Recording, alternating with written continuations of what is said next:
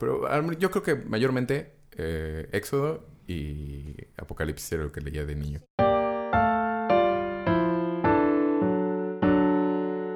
Sí, yo el Apocalipsis no, pero Antiguo Testamento sí es lo que más. Y pues no lo leía, pero sí he escuchado todo lo el nuevo, pues por las misas. Pues sí, eh, pues esa es la Todo- vida toda la primera, segunda y evangelio y todo del sacado pescador.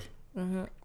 Cuando Dios tiene una crisis existencial y se empieza a comportar de manera no correspondiente con la primera mitad del libro. Ah, Otro claro. escritor. ¿verdad? Ah, es como de, este güey es medio mal p vamos a hacerlo más buen p Voy a matar a mi hijo. Sí. ¿Cómo pueden ver que los quiero? Mm, Matemos a mi hijo. Sas. Pero yo sí querría, me acuerdo que una, una amiga que estudiaba en la Ibero tenía una clase de, estudio de Biblia, o sea, pero como literatura. Mm. Y porque ella estudiaba, pues. Pues Karen, ¿te acuerdas? Para monja. No, estudiaba pues como lenguas y letras o el equivalente o algo así, o pues el equivalente, porque todavía hay muchas de esas con esos nombres. Algo literario. Algo literario. Y una de sus clases era estudio de la Biblia, pero como literario. Cool. No. Pues sí. A mí me No gusta como el libro de los jueces. ¿Cuáles son los chuches? Los jueces eran Salomón, este, este, el, ¿cómo se llama el güey que le quitan el cabello y se hace todo menso? Sansón. Sansón, ¿Ese vato era Daniel, juez? David, eran jueces. O sea, era, o sea, es un simbólico, o sea, son jueces. ¿Jueces no- del infierno? No, pero ellos O le sea, no decían juez a otra literalmente. cosa, ¿no? Ajá, Ok, o sea, es como magos que eran sabios, los jueces eran como los justos un poco. así. Ya, ya, ya. Y este, Juega Sansón con todos los filisteos. pero pues son un montón, o sea, Filisteo. son varios libros. O Sí. sea, pues viene lo de Sansón, luego sale, por ejemplo, Saúl, que era como super cool, no sé qué, y la neta valió y ya fue como del chido es David, quítate tú. Ah, sí, David. David. Fue cuando pusieron al rey David. David, Ajá. el gnomo. David el gnomo. David, el rey David de las mañanitas. El rey David, el gnomo. El, de las gnomo. mañanitas sí es el rey David. Sí, el rey David. Seguramente Sí, debe sí, ser. Se ¿no? supone que era uno de los grandes este, reyes del pueblo de Israel. No pensaría que, que, el- que una canción de ese tipo mencionara a otro rey David. Pero ¿qué harían las mañanitas el David, David, David? Pues nomás, ¿no? O sea, yo Pues creo que se es- supone que era como muy pues, sensato ese güey, ajá. muy buen pedo, y se acordaba del cumpleaños de la ¿Y gente. cantaba las mañanitas el rey David? No, No creo. Yo creo que ese es ya mero crearlo, ¿no? O sea, como de, oye, hasta el rey David te, te felicita en tu cumpleaños. Oye, qué qué detallazo, Ah. man. Qué detallazo. Mm. Salomón es el que sugirió partir a un niño en dos, ¿verdad? Sí. que llegaron dos mamás dijeron, es mi hijo, no, es mío, no, es mío, no es mío. Y dice, bueno, ya no se peleen. Vamos. Lo partimos en dos y le da a cada quien la mitad. Y la que no era la mamá dijo, ah, sí, estoy de acuerdo. Eso, pero- y la otra dijo, no, mejor que se lo quede ella porque mi hijo no es que dijo, ese es su hijo, dénselo a ella. Y fue como, oh, Salomón, eres sabio. Y dije, como, ¿quién aceptaría como partir un niño en la mitad? Sí. Pero quiero esa mitad. Y Salomón, y bien creativo. Sí. la neta no pensé llegar tan lejos. y por dentro, Qué bueno que sí salió. sí. Y, qué más, pero sí había algo, es que estoy Fue un salomónico empate. Tirín, tirín, tin, tin. Eh, Génesis es desde, ajá, desde que Adán y Eva hasta lo Génesis me de, lo de un Abraham. poco. Oye, es que lo- la- el linaje es horroroso. de- Aburridísimo, y, eh, sí, Malaquías engendró no sé quién, y no sé quién engendró no sé quién, y no sé quién. No, y y así se la, bien- se la saca. Como son bien mala copa, o sea, se matan todos y... Pues sí. Así no. Luego, el- luego es el Éxodo, que es de cuando José José y los estos llegan José a José. Egipto. No, José el soñador. Pues es que ya, Sí. está gran- ya estaba grande. Llegan a Egipto hasta que se los sueltan. Y luego eh, que Dios tiene allá a los israelitas como dando vueltas como pues, un ratote y era 40 ir- años. Ajá, y era como de aquí a, a León. Sí, todos perdidos. Sí, además pasan la ruta de Moisés en el desierto y dando vueltas y vueltas hasta llegar al mismo lugar. Y la neta era como de, güey, porque... O sea, la neta yo creo que si vas en la caravana así es, ¿por qué estamos siguiendo Pero este no es una metáfora también lo de los 40 años o sí fueron Dice- 40 años. se Pues- ¿Quién sabe? Ya a estas alturas no sé. Habría sí. que preguntarle a un teólogo interpretador de Como, la Biblia. ¿Cuáles son las teorías más aceptadas sobre eso? Sí. O sea, ¿fue una metáfora o fue... Podría ser esta mala interpretación, ¿no? O sea, Sí. como de... Dijo, este mono dijo que tanto, este dijo esto, este dijo esto, este dijo... O sea, ya se... A lo mejor fueron unos meses y se... Me acordé mal, eran 40 minutos. sí, en realidad fueron 40 O sea, días. porque de hecho el Antiguo Testamento es la historia del pueblo de Israel. O sea, eso es de lo que trata. Y pues podría ser incluso como los 400 soldados de, de hace que, que dicen los 400 hijos, eso que en, en, Ah, que en significa- náhuatl, y es solo muchos. Ajá, es como diciendo- incontables. Ajá, es como decir mil, ocho mil. O sea, muchísimos. Eran pero entonces mil. eran 400. Sí. De los libros de Sí, sí. esos Pero vatos. podría haber sido 40 años. Pues eran como- se, se tardaron un buen. Harto. pues, eso la, quise nueva, decir. la nueva adaptación. Hartos años. Harto. ¿Cuánto hicieron? Uy, bien harto. Tritipuchal o cómo dicen? Titipuchal. Titi- ti- No, hicimos un ¿Cómo? titipuchal. ¿Titi Titipuchal. o triti? Titi. Titi, Titipuchal. titipuchal. Ti. Ti. ¿No es titri? ¿No? Titi. Titipuchal. Titipuchal. Y creo que en la Biblia sí se hace, no se hace referencia Sí, directa. creo que sí se menciona a Lilith una Pues- vez en la Biblia y en un texto, ju- en lo que la Cora, ¿no? ¿Cómo se llama el de los judíos? Tora. La Tora, La ah, Cora. casi. La En Tora. El Cora. Cora. En la Tora sí, La mezcla del Corán y el. Tora. sí sale dos o tres veces. Sí, ves que también depende de qué versión de la Biblia, porque hay como... Sí, la Biblia de Latinoamérica la ya está como- la- Apócrifas.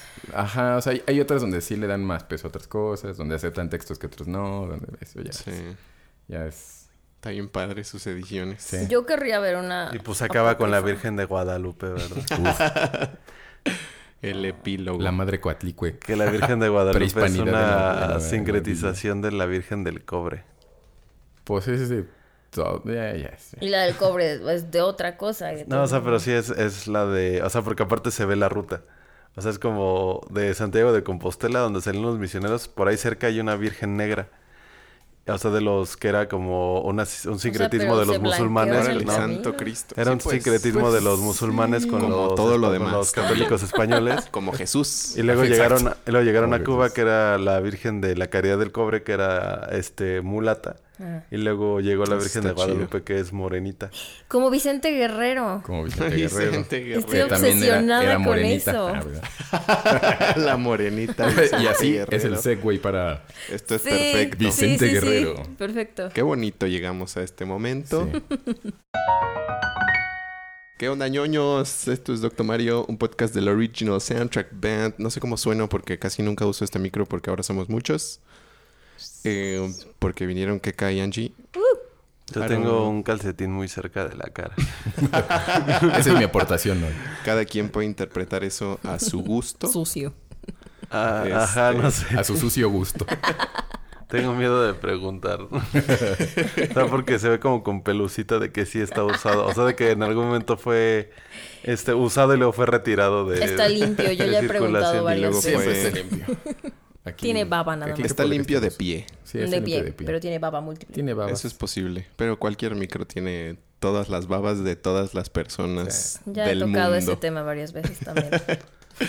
Este, y los traje porque he escuchado que les interesa este asunto, que es como lo que usualmente aprendemos como historia muchas, muchas veces no fue exactamente así o no fue en lo absoluto así.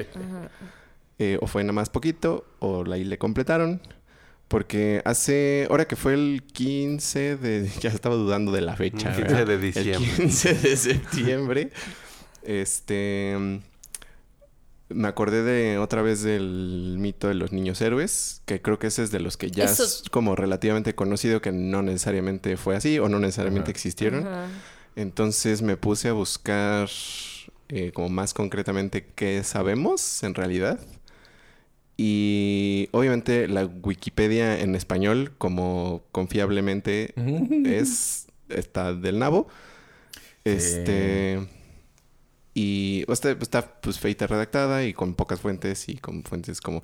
O sea, dan en algunos de los artículos porque la información de acerca en particular de los niños héroes está como distribuida en el artículo de la batalla de Puebla, el artículo del no sé qué, el artículo de los niños, el artículo de... O sea, hay como muchos artículos que tienen diferente información, o sea, diferentes partes de la información.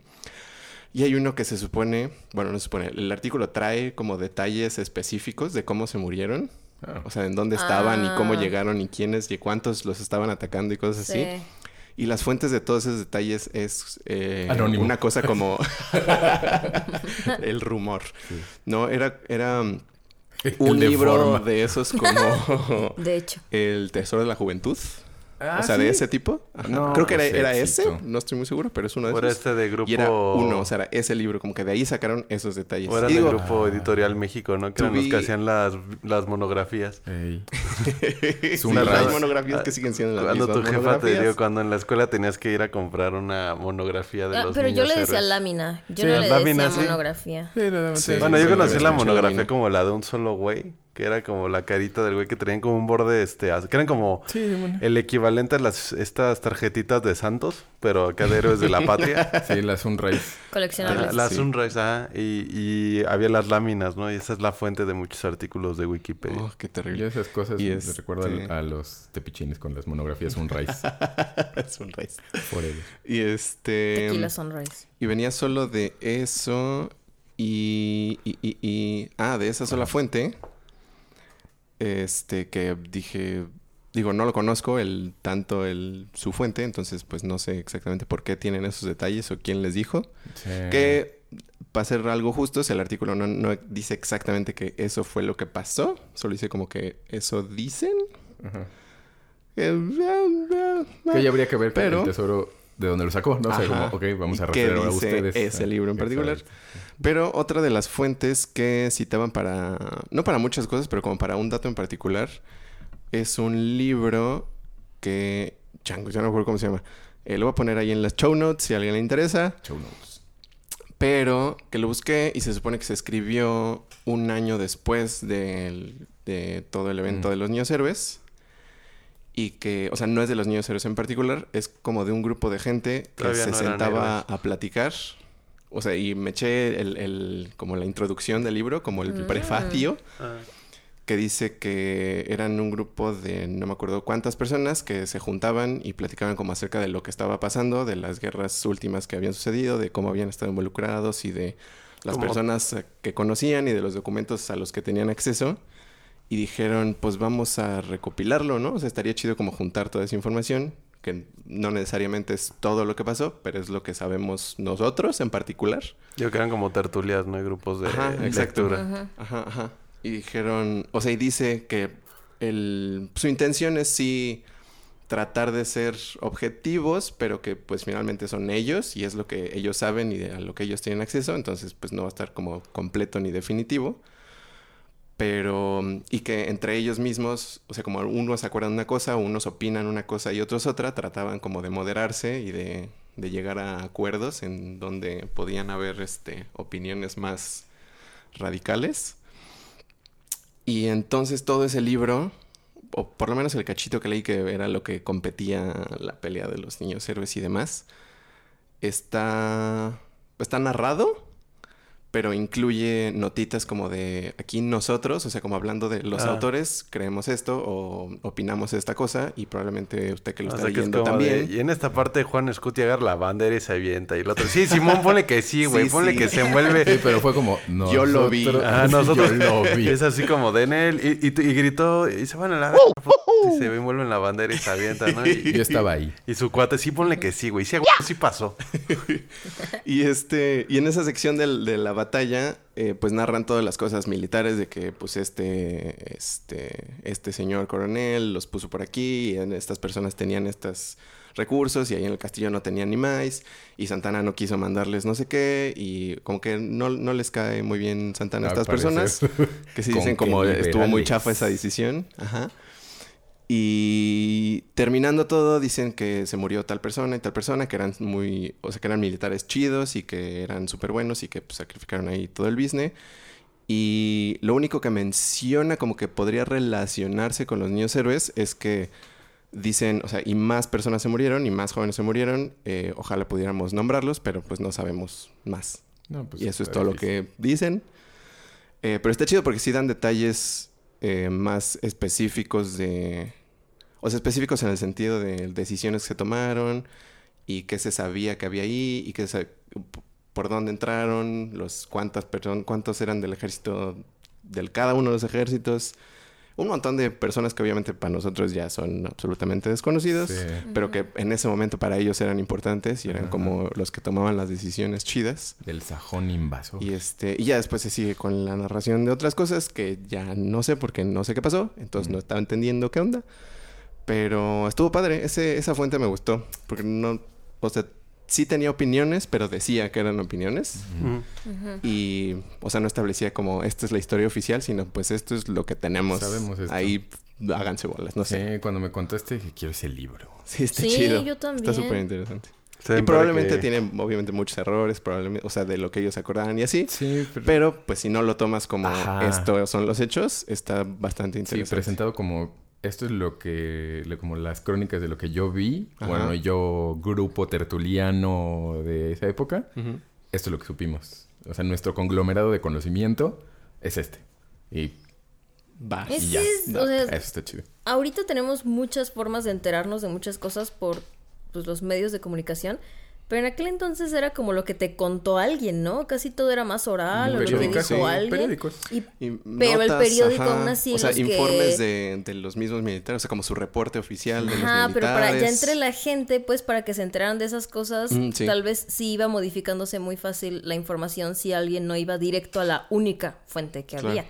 O sea, si una persona le contaba a otra, es como ahorita que le cuentas a alguien algo que te pasó, pero así era como, pues casi todo, ¿no? No había tanta forma de, de Sí. enterarse, o mucha gente, por ejemplo, no sabía leer De también. contrastar la información cañón, estaba sí. difícil. Sí, hoy que es fácil, o bueno, Eh, no, es que es ahorita es un caos. accesible, es accesible poder verificarlo. O sea, podrías verificarlo fácil. Y la gente así no lo hace, entonces pues... Sí, o sea, ahorita sí. con todos los fake news y todo eso, o sea, y como El que ya la gente Por da fake- por hecho que lo que estás viendo en un medio de comunicación, como que crees que es absolutamente verdadero. Ajá. Y no te preocupas ni siquiera en ir a ver si sí es o no es. Y a veces buscando, no... O sea, te salen otras tres versiones y ya no sabes ni cuál es la buena. Sí, que eso pues es parte de lo Entonces chido, ahorita creo. creo. que es hay demasiado y tal vez antes no había tanto, pero Sí. de Ambas todos modos se situaciones está sigue muy perro, como ¿no? que la Sí. ten- o sea, creo que lo que voy es que la tendencia del humano de cualquier modo es como distorsionar las cosas o hacerse su propia versión que a él le hace sentido Sí, tal algo que vez. te dé cierta satisfacción de seguridad y de que... Creo- Que vaya con lo que Creo tú que piensas, siempre es quizás. necesaria Yo- una yo- y- epopeya nacional. pero, Con- pero sentiría, voy de volada nada más como relacionado a eso, que si fuera, o al menos si fueran eso, o sea, si fueran como, pues esto, ajá, esto para mí, si hicieran esa decisión moderadamente consciente de, Consciente. sí, creo que esto, ajá, esto me convence, tiene sentido y, y sí, o sea, si ese, ese pedacito de reflexión, aunque no estuviera de acuerdo y aunque fuera simplón, digamos, superficial, apenas arañando lo- el evento, diría, bueno, ahí hubo un escaso ejercicio de reflexión. Pero siento que a lo que a mucha gente le sucede es ni siquiera, o sea, es veo algo, eso es cierto. O sea, es inmediatamente es como, eso es verdad. Eso sucedió. O sea, crees que ni siquiera hay un filtro, ¿no? O sea, que lo tal cual es. No parece, digo, al menos, Sí. y, y no creo estar sumamente equivocado porque se ve que, o sea, como las discusiones o peleas políticas en las redes suelen ser, pues aquí esto sucedió. Y es porque, ¿de dónde lo sacaste? De aquí. Y es el, el título. Y, el, y la nota dice otra cosa, pero el título dice algo así. Y el pulso Es de la como- República. El y el pulso de la República. Amo el de forma. Que, en- ajá, que creo que ese era, era- es, un, es un ejemplo muy claro de cómo eso sucede. Eh, digo, en el de forma, pues ya sabemos, o al menos la mayoría sabemos que el de forma, pues es, es satírico. Pero lo hacen, lo siguen haciendo con cosas que dicen, es que eso no es satírico, es cierto. O sea, sí, pero hay que, pero, pero que, que sea en automático. Esa, esa reacción automática es lo que a mí me parece, francamente, que, híjole, pues no eres muy confiable. Si nada más te rebota la información así en la cholla y la echas, pues Es que también la noción de tercer mundo no se refiere esencialmente a una cuestiones económico, político, sociales, también una cuestión de la preparación de la ciudadanía para cuestionar y generar pensamiento crítico, ¿no? Entonces, desde ahí te viene. Pues es que hasta O la sea- gabachada es así. Y hasta la inglesada es así. O sea, yo Sí. viendo lo que Sí, sí. sucede por- o sea, en, en todos lados, hacen las mismas babosadas. Y Sí. es ridículo. O sea, Por eso digo yo que es algo pensaría de como, humanidad, Pues ya tienes como más más... que o sea, nacionalidad. supondría yo que el pensamiento griego es un poco más desarrollado y no parece ser el caso. No, por lo menos el, o sea, digo, una cosa es como verlo en, en cuestiones muy pedestres o en, o sea, uno de, uno de, los que están en el gente como uno del TV y novelas, Mm. pero el problema es cuando en las esferas de mayor poder o de mayor, este, eh, influencia, el pensamiento es el mismo. O sea, de no pregunto, solo veo y respondo y lo ves en los tweets de políticos y de Ah, eso está muy- representantes eso y, está peorcito. y gente que sí dices, güey, no mames, o sea, yo no puedo creer que no estés cuestionando esto y que inclusive pasa y a mí me ha pasado en la decepción que yo he tenido con ciertos periodistas como por ejemplo Denise Merker, o sea, de, hijo, yo también. de sí. güey, yo te sigo porque supongo que, o sea, porque confío como en, en la, en el criterio que tú juicio, tienes y, sí. y te avientas, ¿no? Así de Richard Gere y la o sea, Richard, eso se pasó. o sea, madres así que dices, o sea, entiendo que la, o sea, yo no espero, yo no espero un pensamiento crítico de una persona que, o sea, ni siquiera vámonos a una cuestión de clases populares. O sea, una persona de un índice socioeconómico alto, pero que está, que su único recurso es redes sociales o Facebook y que su vida gira en torno a, a sus privilegios, no espero una cuestión o una opinión crítica de ella, ¿no? O de él.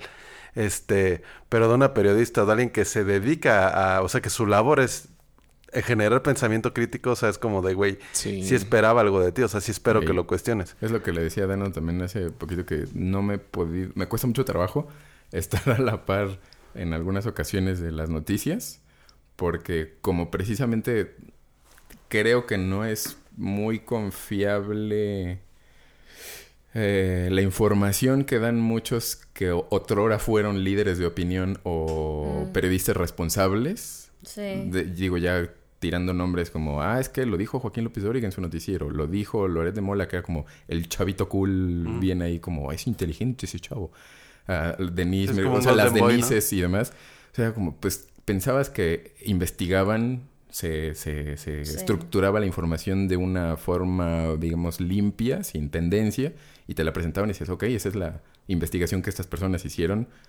Me parece que supongo que ellos hicieron su trabajo, ¿no? Pero ahora viendo que es evidente que no sucede, si es que alguna vez sucedió, no sucede, pues nos corresponde a nosotros si queremos se- eh, saber qué pasó, investigar, contrastar, hacer todo el ejercicio periodístico. Y luego, pues, no siempre tengo tanto tiempo de No estar investigando periodista. tanto. Digo, la verdad es que, o sea, digo, yo, este es como pro tip en cuestiones de, eh, cuando te estudias periodismo, lo primero que aprendes es, el cualquier medio, eh, cualquier medio de comunicación es un negocio. Entonces sí. los negocios tienen agendas políticas y agendas sociales y culturales muy marcadas sobre qué van a decir, qué van a hacer y qué van a enseñar. Entonces, eh, contrario a lo que mucha gente piensa, eh, un medio no vende los espacios publicitarios. O sea, no es, eh, yo tengo un, programa de radio y ponemos comerciales y Jan Gidano van a decir, ah, te voy a comprar un espacio, ¿no? Lo que yo tengo que hacer es alimentar un público con cierta información, que estén ávidos de cierto tipo de noticias para que yo decirte, te vendo este público que te está escuchando en estos bloques. Que ese es un Sí. público de extrema izquierda o es un público de extrema derecha, conservador, religioso, o son así o son asá. Y lo que se vende es al público, o sea, lo que se gestiona es al público. Entonces, cuando tú ves que hay una tendencia muy clara en cuestiones noticiosas, pues lo empiezas a... eh, o sea, es donde te empiezan a votar las noticias. Yo sé ya, eh, sigo a veces canales de, de YouTube con cuestiones políticas, pero de repente veo que empiezan a soltar noticias Sí, que van con cierta tendencia Ajá. y es como de... Esto me suena que no es tan libre el Internet como, como tenemos la ilusión, ¿no? Pero creo que eh, hablando de... Sí busqué lo del libro, no sé si sea este, Dano, dice que es de 1900, 1892, dice Lecciones de Historia de Historia Patria para alumnos del Colegio Militar, 1892. Mm, Pero no, era un título más. dices? Era un título. De los niños héroes. Ajá, no, ese tal vez es otro, porque este no era como particularmente para educar. Tiene, tiene un libro, tiene un título así medio, medio gacho descriptivo. Ah, ok. Así No pasó. acuerdo, Ahorita lo busco. Así, sí. ah, así fue. Eh, el libro que el grupo de las 12 Ah. escribió con las memorias del 1800 tal. Ahora la pregunta es, o sea, referente a qué historia estamos hablando, o sea, historia universal o historia México. de México, Sí, creo que la- ajá, lo cercano pues, es México. O sea, que es lo porque- que tenemos más dado por hecho. Digo, en, en México sí hay una cuestión ahí bastante interesante históricamente, que es que el padre de la patria, pues, no necesariamente es Miguel Hidalgo, ¿no? O sea, es, eh, ponemos la patria como la conocemos o como la concebimos a través del estudio que haces en primaria, pues es, es José Vasconcelos. O sea, y esta generación de la post-revolución que lo que quería hacer era generar una epopeya mexicana. Mm. O sea, que un país que tuviera sus propios héroes, que tuviera sus propios ejemplos a, a seguir, que tuviera iconos este, con ciertas cualidades y pues que la, la forma en la que la gente se iba a enterar de esto era a través de los libros de, de texto gratuito, ¿no? O sea, de, de tal forma que mientras más investigaciones se hacen sobre ciertos personajes este, históricos, pues como que menos empáticos son o menos este agradables al o sea, menos heroicos son, pues, pero pues porque se empiezan a ver más humanos, ¿no? Pero porque eso es lo que hicieron, o sea, buscar como encasillarlos, ¿no? En el estereotipo del héroe, del villano, del... O sea, sí, como el, el, ajá, como el, el godo invasor. Sí. ¿no? O sea, los O sea, españoles feos. Maximiliano medio. y, y Juárez, ¿no? y como niño Sí, creces también. así, creyendo eso, ¿no? Que este hizo así, tal cual, y es eso, y como que no... Ese es como el ejemplo No de- te cuestionas que eran humanos y que tenían una gran, no sé, cosa alrededor de eso que solo lo que te dice el libro y que tal vez ni siquiera es lo que dice el libro, o sea, eran humanos. Sí, pues de niño, ajá, precisamente no Como que tienes te lo ponen como el una historia, una historieta. Pues no estás hecho para eso, ¿no? O sea, estás hecho como para... Esto pasó, niño. Ok, va. Ya. O sea, cuestionas poco a poco, pero... Bueno, sí tienes suerte porque hay gente Sí, que evidentemente claro. no lo hace. Pero... Con la religión es lo mismo. Pero sí, sí, exacto. O sea, sí, sí. Pero ese, ¿qué digo? Sea, eso en nuestro caso, en nuestro caso hablando de México, este, sí, o sea, tenemos esa creación, pero pues es, que si, si lo macrocosmiqueamos al, al planeta, pues cada una de las cosas o cada una de las guerras y de las naciones Sí, tiene, tiene su- sus su- propias sus cuentos de este era el héroe. Pues, ah, sí, lo, lo era. O sea, realmente. que eso lo han usado siendo mucho en contra, que eso me causa un poco también de inquietud. Eh, o, o- o sea, en contra de... mm, Bueno, más bien ha funcionado como un regreso de péndulo hacia vanagloriar lo que es malo porque no, seguramente eso no fue así. Y seguro es bueno como los que dicen, ay, mi generalísimo Porfirio Díaz, él era tan bueno, tan Ah. hermoso, tan inteligente, tan superior y el, el cochino de, de Benito De Juárez, Juárez. y todo, ah, todos son malos porque él era, él trajo el progreso a México. Tampoco se trata de eso, me parece. O sea, Ujú. tampoco me parece que, o sea, no absolutamente todo lo que hizo era detestable, pero sí hizo cosas como bastante horribles y también creo que cuestión. Digo, no lo sé tampoco porque no puedo decir, sí, seguro, eso, yo lo vi, pues no, no lo vi. Pero creo que debería ser un contraste, no un movimiento pendular hacia él debería ser el héroe y todos los demás están mal. ¿no? Completamente. Porque sí. eso ha sucedido incluso Sí. con el nacionalsocialismo alemán de sí, no, es que esas personas estaban bien y no por los gabachos, sino como en el movimiento nacional neonacional socialista del de pues supongo que de la caída de- del muro. Bueno, como ese renacimiento y potenciación de las pues de las nuevas generaciones sin memoria o sin memoria clara de los horrores, pues es como, ah, sí, no, es que eso sí es cierto, esas personas estaban feas o esta persona eran horribles. Eso la historia les ha dicho, como la historia le escribió el ganador, esas personas Ajá. estaban bien en realidad, no eran feos, sí. Sí, no era tampoco, no se trataba de eso, ¿no? O sea, cuestiona, las cuestiona a Eisenhower, cuestiona a, a Miguel Hidalgo, cuestiona a Juárez, cuestiona a todas, a todas, a todas. Pero es necesario realmente decir este es bueno, o sea, es precisamente ese es el asunto, ¿no? No es bueno Es ni que, es, di- digo, para todos como personas, eh, o sea, dentro de la capacidad normal del ser humano, lo más sencillo es definir cualquier relato o construcción narrativa a partir de, de blancos o negros, ¿no? Oh, sí. O sea, es como de, ¿por qué liberaron a este güey, no? De que agarraron a Sí, Culiacán, o sea, sí... O sea, mátalos a... Y es como de, no es tan fácil, o sea... Y eso pasó en la historia, ¿no? O sea, por ejemplo, lo de esas cuestiones de la guerra de México y Estados Unidos en el, en el siglo XIX. Este... O sea, tampoco era como de, oh, sí, Santana era un c... y la chica. Y pues... A lo mejor sí, pero también era un güey que estaba intentando sacar adelante un país que se acababa de formar, ¿no? O sea, y...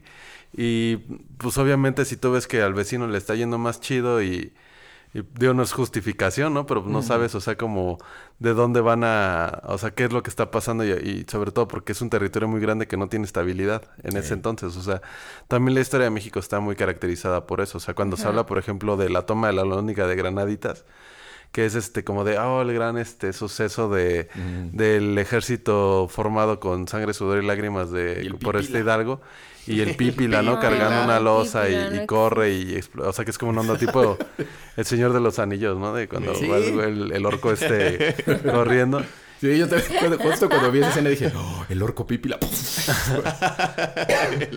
O sea, y, y la historia te dice, o sea, sí pasó eso, pero también era un, era un conjunto de campesinos con nula preparación militar, con nula disciplina este, de comportamiento. Y con el peor Y pues estratega, llegar, ajá, y con el peor estratega militar en años, porque, o sea, eh, Hidalgo, ante todo, o sea, sí es una persona que, de hecho, no quería como tal que se liberara el país, quería más bien que los criollos tuvieran este mayor capacidad de participación Sí. en las decisiones de la Nueva Se España. salió de control. Sí, o sea, obviamente fue como de... No era lo que esperaba, pero estoy muy conforme. Este, o sea, y a Hidalgo, de hecho, lo, él creo que fue rector de la Universidad de Guanajuato.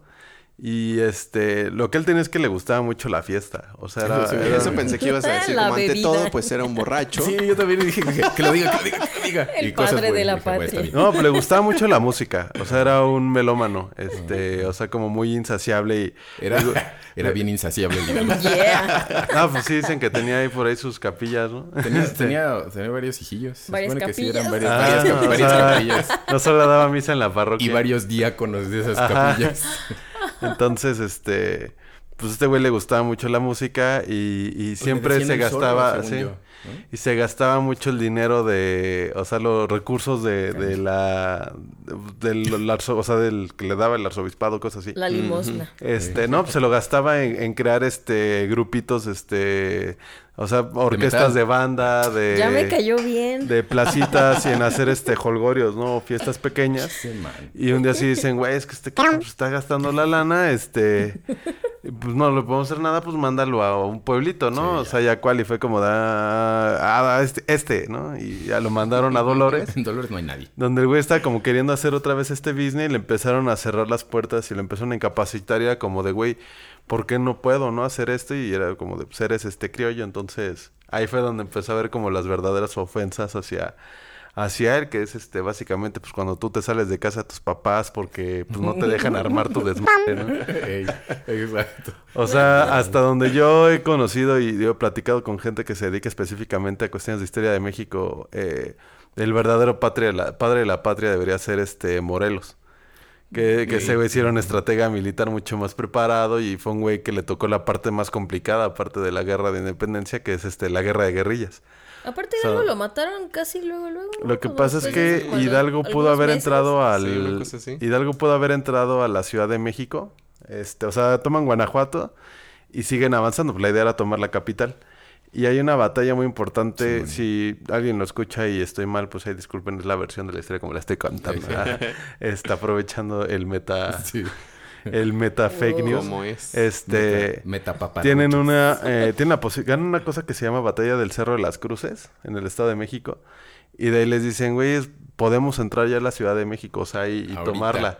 Pero así en caliente. Hidalgo dice, híjole, no, joven, mejor vámonos a Guadalajara, ¿no? Que no nos a a alcanzar. descansar, este, pues porque dijo, güey, nos matan, o sea, y, y pues, a- o sea, le dio frío y se fueron a, a Guadalajara y ya de ahí pues pasó todo lo de, o sea, lo agarran a él, agarran a, a este Allende, ¿no?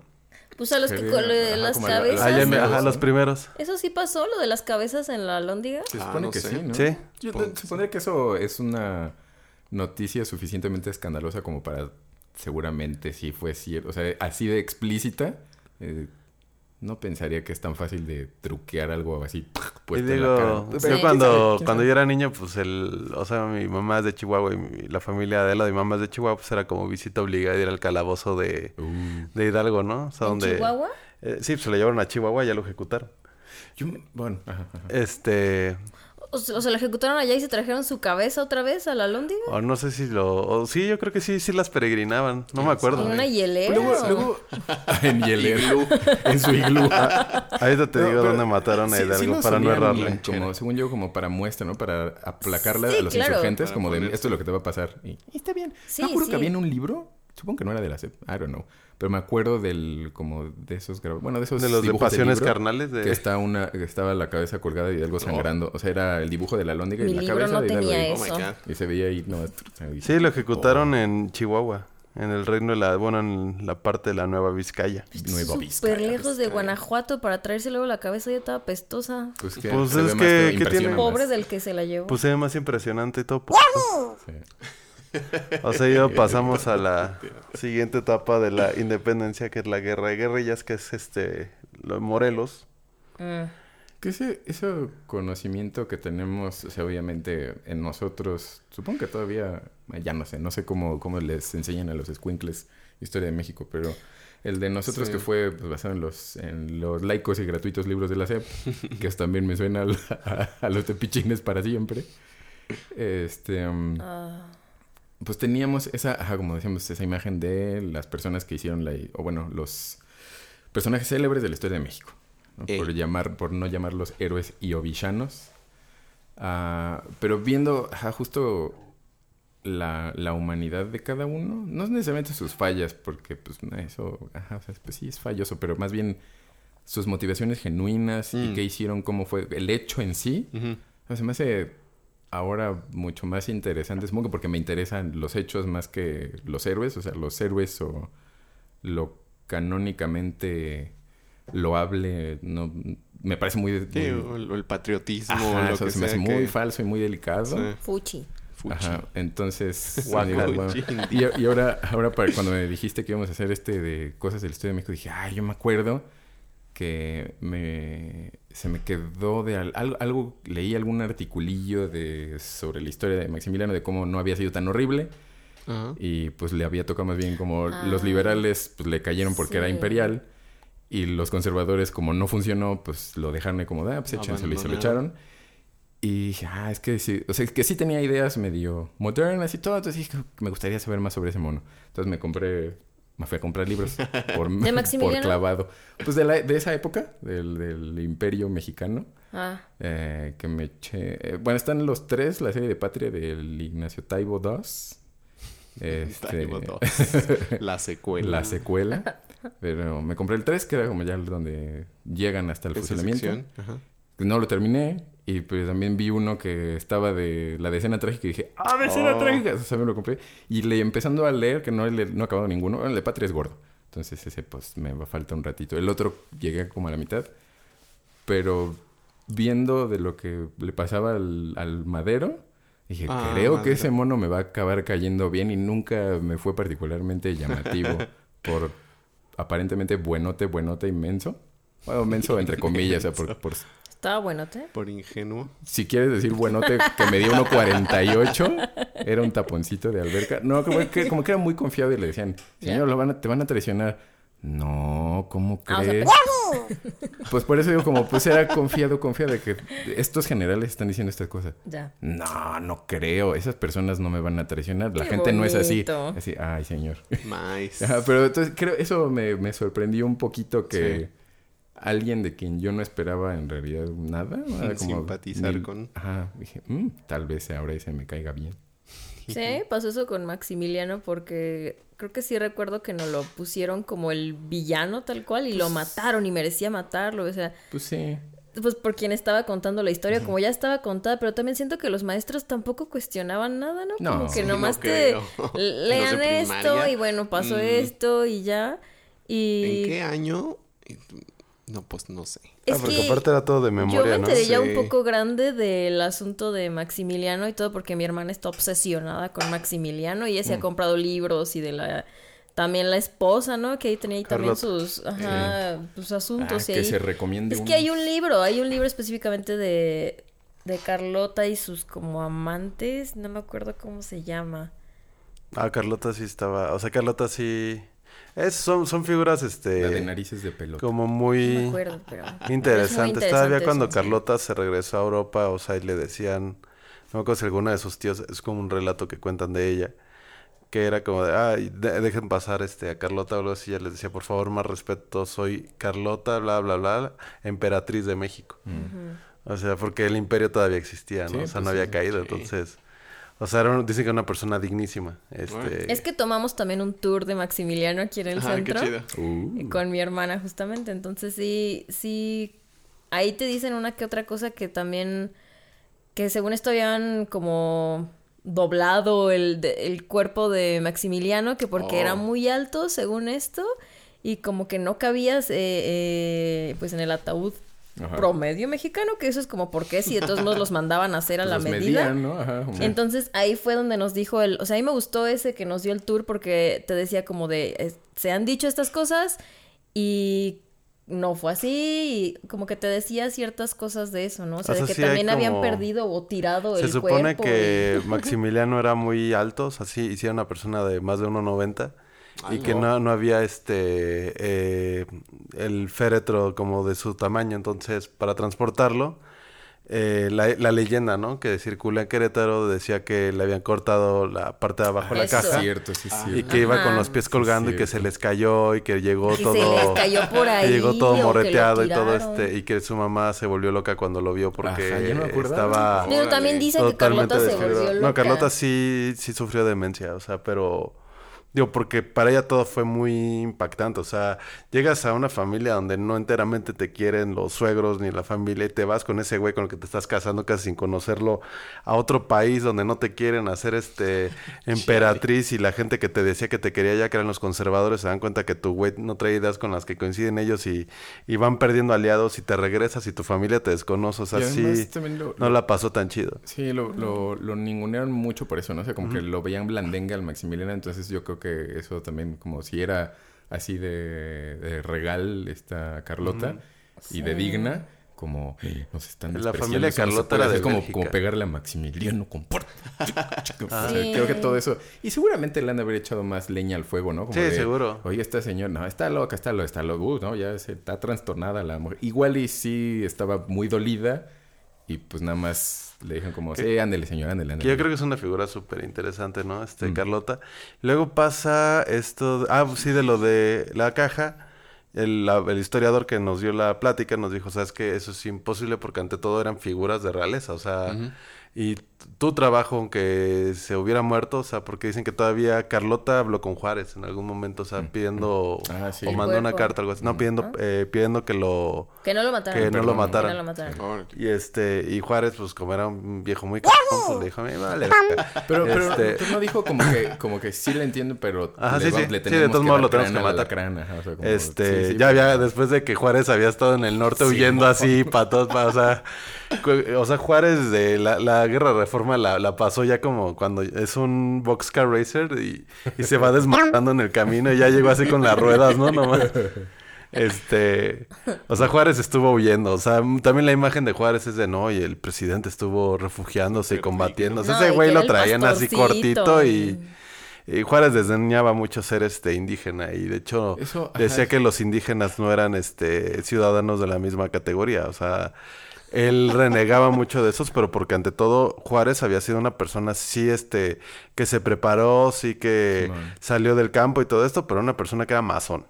Entonces, eh, los masones lo criaron, los masones lo hicieron a su modo. Desdeñaba to- también totalmente la, la iglesia católica, entonces Sí. también fue un perseguidor de, de la religión, o sea, Pues la masonería es el enemigo jura- Jurado. de los jesuitas. entonces, o sea, sí es una figura muy polémica que ha sido este, eh, digo que no sé, se han borrado esas, este, eh, texturas del personaje, o sea, porque Sí, ni siquiera son fallas, o sea, las dimensiones. Sí.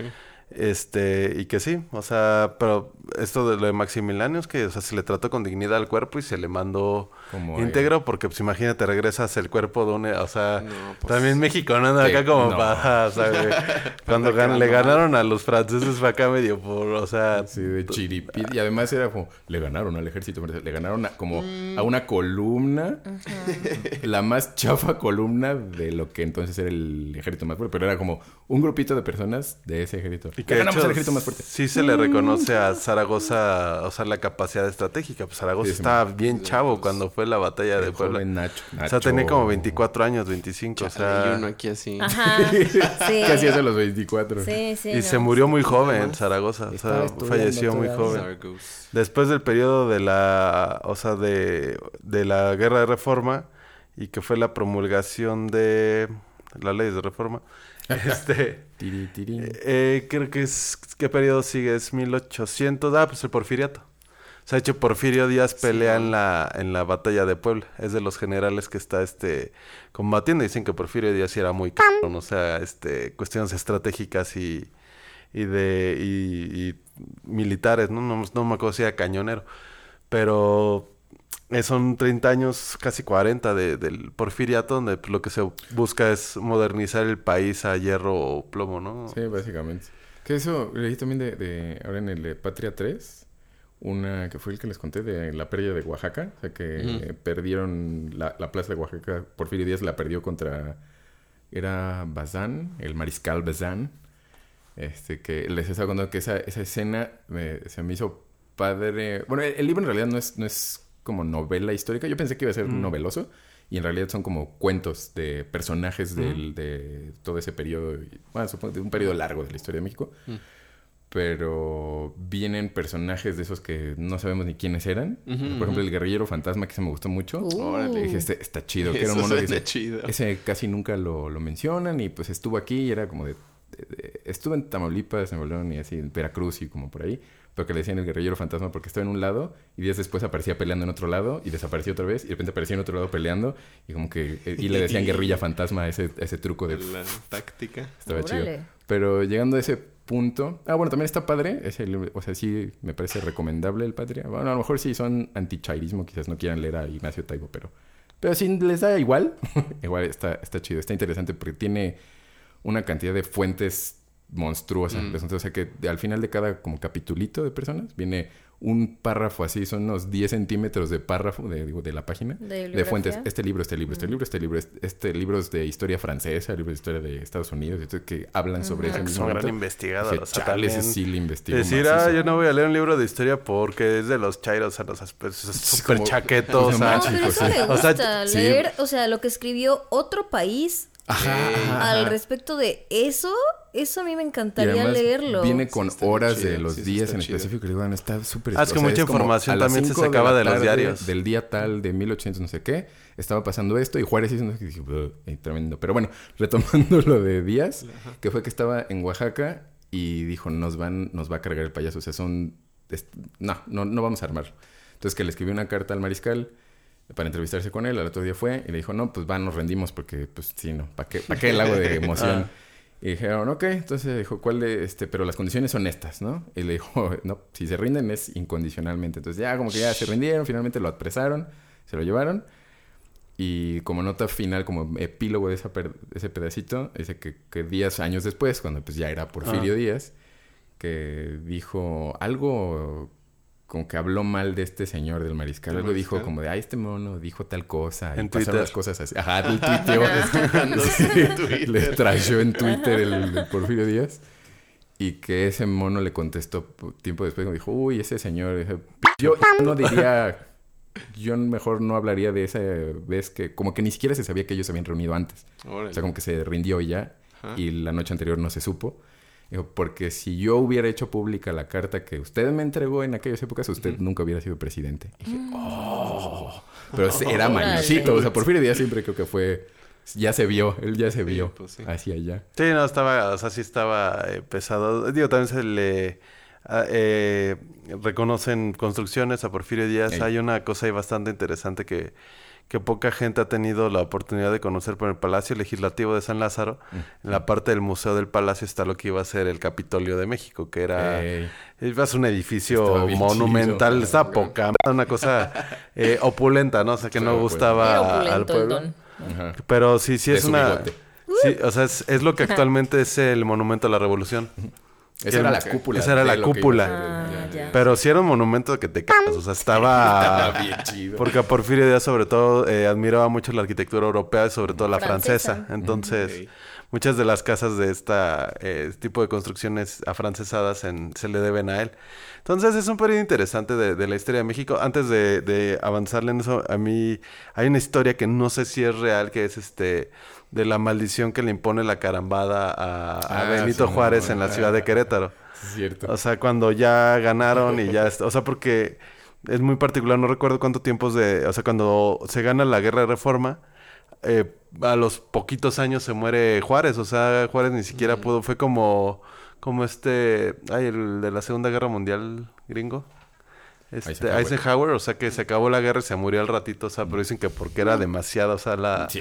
El presión de todo lo que se vivió que, que el güey, pues no, o sea, el cuerpo lo resintió y se murió al ratito. Si ser Changos. presidente lo sacaba, yo Ajá, creo que sí. ser presidente o En la guerra. eso, Chiale, Que sí. si tuvieron, si tienen chance de, y les gusta como el tema de la Segunda Guerra Mundial, o sea, eh, nosotros vimos el año pasado Dunkirk y Darkest Towers, así como casi seguidas, ¿no? Así. Sí, a mí me gustó mucho. Darkest Tower es la Darkest Towers no la de este Churchill. La de Churchill. Está súper chida, pero bueno. El chiste es que la carambada, eh, este eh, Juárez mata a uno de sus, al que era su, su señor. Y la carambada ve y le ¿Su dice señor? así, su esposo- bueno, su novio, su... Sí, Ah, la carambada, la me- carambada. Me, perdí. Ajá. Yo dije, Juárez mató a su señor. ajá, a su Oh señor feudal. wow. Y este... Y, y le dijo, este, ¿sabes que No lo maten, no seas... ah, tira paro, ¿no? Y Juárez sí le dijo, güey, mata a Maximiliano, güey, o sea... ¿Crees que me ¿Crees que me importa? importa este güey que no sé cómo se llama? Y la caramada dijo, ah, chale. Entonces le echó acá este...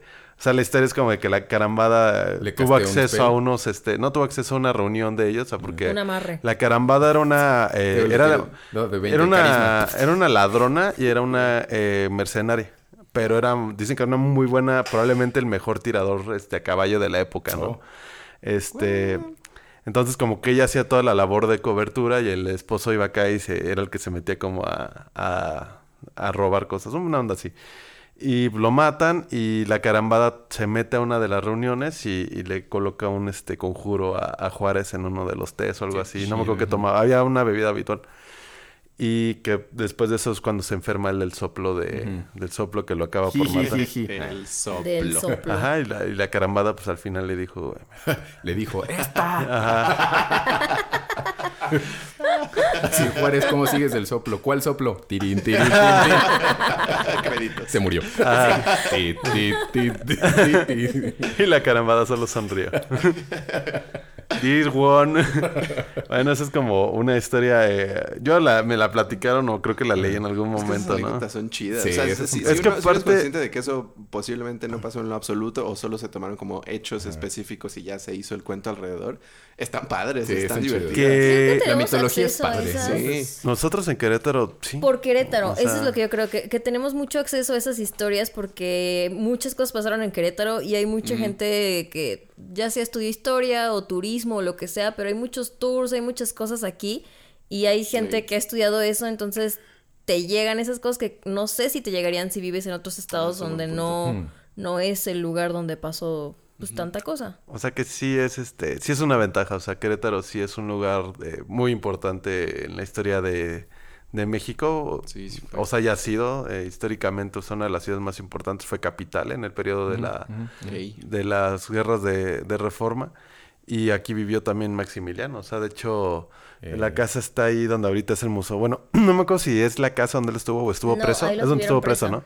Lo que es En ahorita el Museo de la Restauración. El Museo de la Ah, sí, la Restauración. sí. Y de hecho hay un familiar, familiar, familiar, o sea, ya descendiente súper largo. Oh. Lejano. Bueno. También es muy no, alto. no es lejano. Mide como un 88. Eh, de Maximiliano. O sea, ahorita Órale. está vivo y vino a Querétaro recientemente. Uno, pues ya, no sé qué será, qué era. No, No, sí tiene todavía un título de ¿Es, algo. el, ¿Es el mono Órale. que compitió en las Olimpiadas de, de invierno?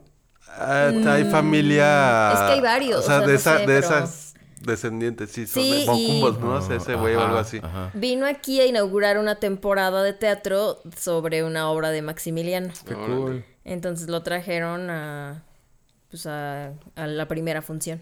Se me hace, creo que eso de las familias reales a mí se me hace, eh, o sea, ya a estas alturas de la civilización. eh, Inaudito. y- ajá, insu- un poco insultante. Sí. Pero, pero se me hace muy llamativo el... Sí. Creo que el rastreo histórico, dinástico de... Sobre todo por la historia, creo.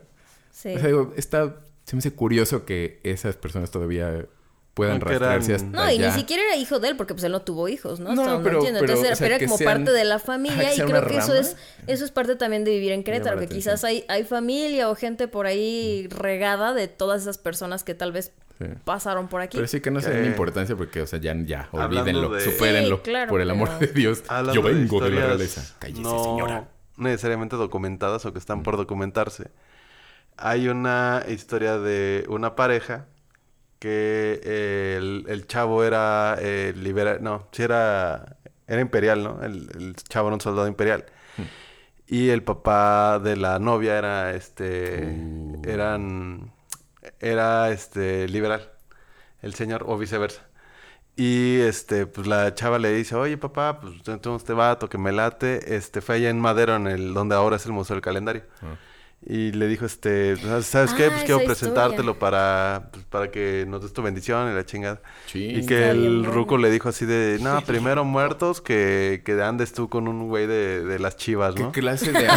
Aquí le vamos a la América. es un amarte duele decimonónico. Sí. Está buenísima la historia. Se les dice nacos, ma. Ajá. Sí, la hermana acá le dijo igual, no, pues si te gusta el frijol, pues va. Bueno, que acá no era frijol, no, estaba más fino, ¿no? Era como, si te gusta el pan con... El garbanzo El- de a libra. Ajá. Si te gusta el croissant, pues. Ay, sí. Y este... Y la... Y pues total que el vato dijo, no, güey, voy y hablo con tu papá, güey, lo convenzo, güey, ¿no? O sea... Bien pendejo, ¿no? Algo que hace uno generalmente, ¿no? Eh, Cuando está chavo. O sea, güey, le voy a caer re bien a tus papás. Cree que el amor lo puede todo. Ajá, entonces... pues, el güey entró a la casa y la historia decía, pues, que desaparecieron, ¿no? Oh, O sea, mira. nadie los volvió a ver, entonces... Creían, o sea, creo que decían como Que que, se se, habían fugado o algo así. Ajá. Pero recientemente cuando ya Hicieron el Museo del el Calendario. Museo del Calendario y ahí estuvieron renovando y no sé qué, creo que los, los encontraron Salieron en una las osamentas Oh, con, ropa que coincidía con la época. y una pareja. Oh, Edgar Allan Poe. Entonces esas cosas que se resolvieron como recientemente. El gato negro. Que el papá sí dijo, buenas noches, sa- sas culebra a los dos. Y eso, por ejemplo, nos lo contó el mismo, Historiador. el, el historiador el que nos dio el tour, pero él es muy amigo de esos cronistas, historiadores y yo que sé de Querétaro, entonces como que tienen acceso a todas esas cosas como de primera mano, ¿no? Que, que tal vez no te enterarías. que son cosas que está bien no- padre, Sí está cool. O sea, también hay muchas historias de, de, pers- de personas, ¿no? El paseo de las carretas. O sea, la colonia Carretas es donde había un paseo de carretas, donde llegaban a estacionarse. Este, era un puesto comercial. Entonces, este... Y pues ahí cerca estaba el acueducto. O sea que el acueducto, bueno, cuando historia de Querétaro, pues es este... Es un socavón con el que le quitan el... O sea, esto de la monja y de... También otro de El esos marqués de la Villa de del los- Villar y la chiquita, de pues, los sí. arcos. Ah, lo que pasa es que Querétaro se funda en el Sangremal, en el cerro donde está ahorita la cruz. Este. Y el, uno de los problemas más grandes para cualquier ciudad joven, principalmente, pues es la cuestión del agua, ¿no? Entonces, eh, los, los indígenas otomíes vivían en la cañada, porque allá había un socavón, o sea que tenía estaba. muchísima agua y todavía existe. Entonces, este, pues fueron, les expropiaron las tierras y construyeron el acueducto para jalar el agua del socavón de la cañada. de la raza. Ajá, Y eso sacar lo el agua siguen del haciendo, socavón de la cabe cañada. aclarar. El agua que tenemos aquí viene del, de la Del fosa del infiernillo pues. y todo eso. Y la gente de ahí va con cubetas a intentar llevarse agua. Y ahí está el tubote trayéndola acá a la capital. Entonces, dale, gracias. Ajá, o sea, Gracias eh, por nada. literal sí se llama acueducto 2 por- porque sí, Sí, es la sí, sí. segunda parte acá más mamona, ¿no? Aplicando. Más mamona, más opresora y más punch. Sí, ¿Cómo podíamos oprimir al pueblo más? Hay que hacer otro acueducto. Sí. Uno más matón para que todos los de la ciudad puedan este, tener agua. Eso es en cuanto a las guerras de reforma. Hablamos un poquito del porfiriato. No sé si todavía tenemos El tiempo para pasar a Ah, la yo tenía otra cosa que había leído de, de Porfirio Díaz también, que se había cambiado lo de la independencia del inicio, que originalmente Ah, fue el sí. 16 y lo cambiaron al, Él al lo movió, a, 15 lo movió a su cumpleaños. por su cumpleaños. Entonces era como de, ay, unas horitas que son. Ay, de hecho, o sea, el güey se puso acá... Hizo un chingo de cosas cuando el centenario de la... Sí, sí, de la independencia. De la independencia, o sea, el Eso ángel de la independencia lo mandó a hacer él. Eh. Este, creo que nada más. el rallador de quesos de Monclova, ese no lo mandó a hacer El él. rallador de quesos. ¿No lo topan? Por ahí búsquenle. Hay, hay cosas que la gente no conoce de, de México mágico y surreal. Eh, Pero es que yo tengo un conocido que le- es, es, este un compa de la universidad y él le va a los acereros de Monclova, ¿no? Y pues por ende, como yo no tenía equipo de béisbol, pues le empecé a ir a los acereros. Sí. Resulta que el año que le empecé a ir, pues ganaron, ¿no? Entonces nunca habían ganado. Pero vi que la gente en Facebook empezó a poner a huevo todos al rayador y dije, "Ah, qué chingados, ¿no? Y yo aquí. Este, este, y ya después me puse a revisar y en Monclova hay un, un objeto que parece un rallador de quesos gigante que es- pusieron por el bicentenario, ¿no? Que es este como el paseo madero. Pero originalmente, ¿qué era el O sea, digo, fue un fail, me imagino. No, es como la suavicrema esta de la Ciudad de Ajá, México. ajá. O sea, esos este, objetos como de arte contemporáneo y, y ensalzamiento histórico que acaba, que la gente es como de, se llama la estela de luz porque representa el camino de la luna. Es como de, ah, parece una suavicrema suavicrema. gigante. Bueno, siendo artista puedo entender esa parte. A veces en tu cabeza tiene todo el sentido y dices que bien está quedando. te- y llega te- alguien y lo simplifica así Te lo lo más que arruinan en puede. eso, ¿no? Es como lo ves como Sí. co- simbólicamente es pesado, te le Sí. pusiste un- mucho, como hay muchas cosas ahí. mucho. Repente, Ay, es una suavicrema. Sí. Tú, tú, tú, tú, tú. Y suena la canción de Mario Bros cuando se muere, ¿no? Tiqui, tiqui, tiqui, tiqui, tiqui. Era la gotita de anime. Y este, y hay otra, eh, otro objeto memorable que si usted tiene la oportunidad de ir a la región lagunera, valdría mucho la pena tomarse unas fotografías, que es conocido coloquialmente, pues, específicamente como la Torre Eiffel de Gómez Palacio, ¿no? Entonces, eh, un gobernador de, un presidente municipal de Gómez Palacio Durango, que es la ciudad fronteriza de la región, bueno, no fronteriza, perdón, que hace frontera con Torreón y que compone la, la, la zona lagunera junto con Lerdo, me parece que se llama el otro pueblo. Este eh, van a, a París ellos a un viaje de negocios de, de esos de gobierno que, que así en su vida habían salido esos güeyes, pero cuando adquieren un puesto político sale, sale de todos los países, puro país chico, ¿no? O sea, vamos a ir a hacer acuerdos a Shanghái, es como de, güey, esos güeyes no saben, o sea, eres Gómez Palacio, güey, o sea, ubícate. Tranquilo. O sea, eres la hermana fea de Torreón, güey. O sea. o sea, sí, y, y Torreón está, pues, sí. No, está- Entonces, o sea, eh, digo un saludo a la gente de, de, de Gómez Palacio y de Torreón. Este, es con, con cariño todo esto. Y eh, Bello, la esposa dice, güey, no mames, la Torre Eiffel me gustó un chico. Ponte una, ¿no? Y el esposo dijo, Va. Güey, sale. Y pueden googlear ustedes Torre Eiffel de Gómez Palacio. Y está efectivamente el monumento y se ve al fondo un Office Depot, este, Changos.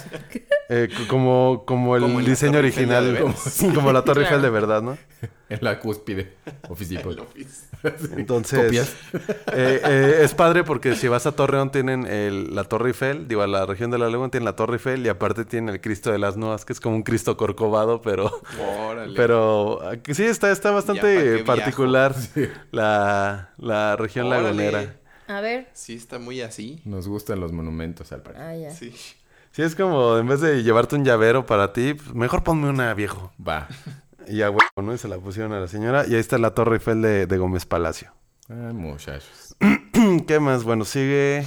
Pero. La bueno, pero de revolución. estos conocimientos de. per- si, si no precisos, sí al menos no tendenciosos a la creación de una. Como, como Del- con- el- un conglomerado íconos. histórico. Ajá, como no iconos para. Que, que creo que esa, esa idea de, de hacerlo para, para unir a una nación. Creo que en- lo entiendo porque pues así ha funcionado. Sí, eso es lo que... Pero. Pero creo que el, el hacerlo conocimiento iniciático de alguna forma, como la, la verdad la escondemos porque nadie debe saber que estamos mintiendo.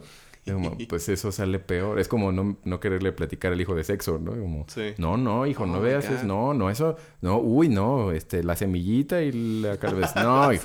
Ah, como no, la, la cigüeña. te- No, o sea, pues va a salir peor al, revés- al final.